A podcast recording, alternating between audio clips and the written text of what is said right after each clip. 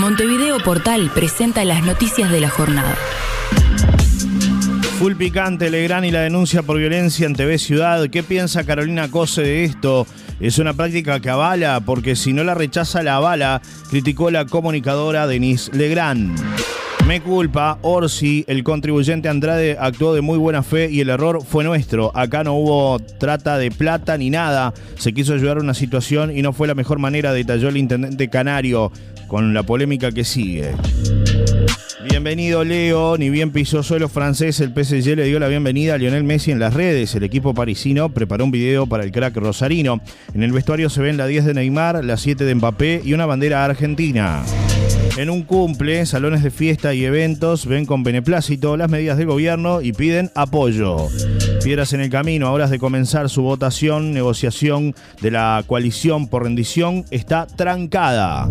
Ensanchar la cancha, USU, es fundamental desmonopolizar ANCAP para que pueda salir a competir en el mercado. Nunca visto, Mujica dijo, nunca vi un parlamento más desteñido que este. El Ejecutivo lo absorbe todo, dijo Mujica. Lamentable en Chile, una trabajadora de un parque safari murió tras ser atacada por un tigre.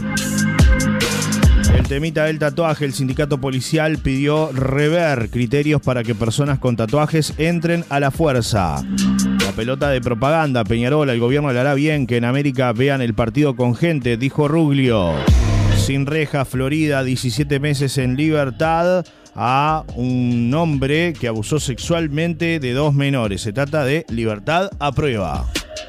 Triste, indigente fue rescatado por sus perros cuando ardió vivienda precaria. Infelizmente murió.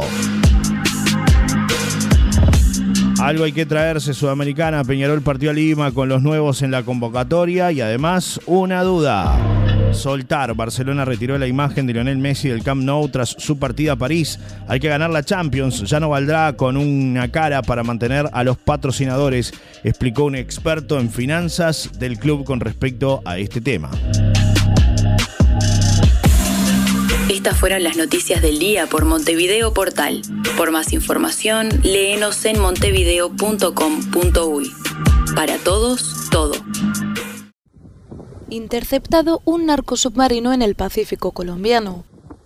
La Fuerza Naval del país latinoamericano detuvo este navío en el que se escondían dos toneladas de cocaína valoradas en cerca de 70 millones de dólares. El cargamento pertenecería a un grupo disidente de las extintas FARC que opera en el suroeste de Colombia. Se ha logrado interceptar un artefacto naval tipo semisumergible el cual navegaba con rumbo hacia las costas de Centroamérica. Más de 2.000 paquetes de un kilo de cocaína fueron hallados en el interior del navío. Otras 2,2 toneladas de narcóticos fueron incautadas en la región en la última semana. Los grupos criminales priorizan estas embarcaciones para enviar droga hacia Estados Unidos, primer país consumidor de cocaína, según un último informe de la ONU en el que Colombia por su parte sigue siendo el primer productor del mundo.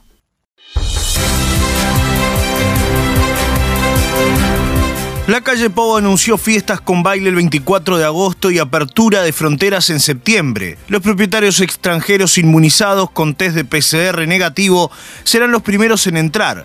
En noviembre podrán ingresar más vacunados. El presidente Luis Lacalle Pou anunció en conferencia de prensa que el gobierno habilitará fiestas con baile el martes 24 de agosto y además informó la apertura de fronteras desde septiembre para los extranjeros inmunizados con test de PCR negativo. A partir del 1 de septiembre se va a permitir el ingreso a nuestro país de aquellos propietarios extranjeros que estén inmunizados y se les va a requerir un PCR negativo al momento de ingresar. El primero de noviembre la apertura de fronteras será mayor. Vamos a tener una inmunización por encima del 75%, largamente.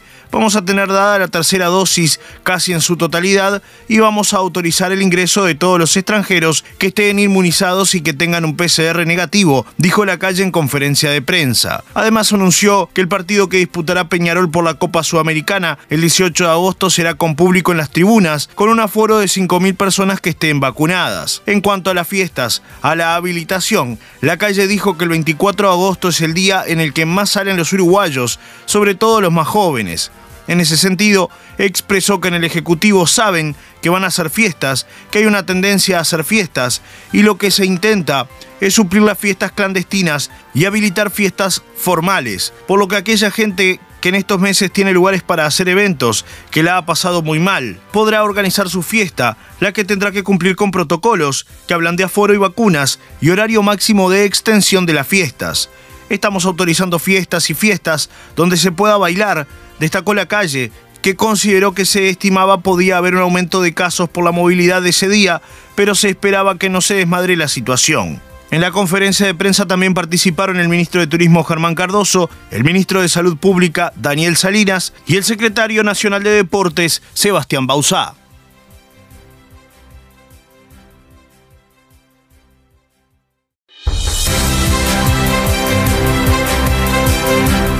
Dos personas indagadas en investigación por hurtos denunciados aquí en el bañario La Paloma, informa la jefatura de policía de Rocha. La justicia dispuso la condena de un hombre de 24 años como autor penalmente responsable de un delito de violación de domicilio en concurrencia fuera de la reiteración con un delito de hurto especialmente agravado en régimen de reiteración real con reiterados delitos de receptación. El día 12 de julio se concurrió una finca en La Paloma donde una pareja denunció que personas desconocidas habían ingresado a su finca en su ausencia, sustrayéndole diversos efectos que avaluaron en 15 mil pesos. Se realizaron diversas actuaciones y el día 21 de julio se efectuó un allanamiento en una vivienda donde se ubicaron varios efectos, los que fueron incautados y se emplazó a dos personas que fueron investigadas además por otros ilícitos ocurridos en la zona. Luego de las instancias respectivas, la justicia letrada de segundo turno de Rocha dispuso la condena de FAMM de 24 años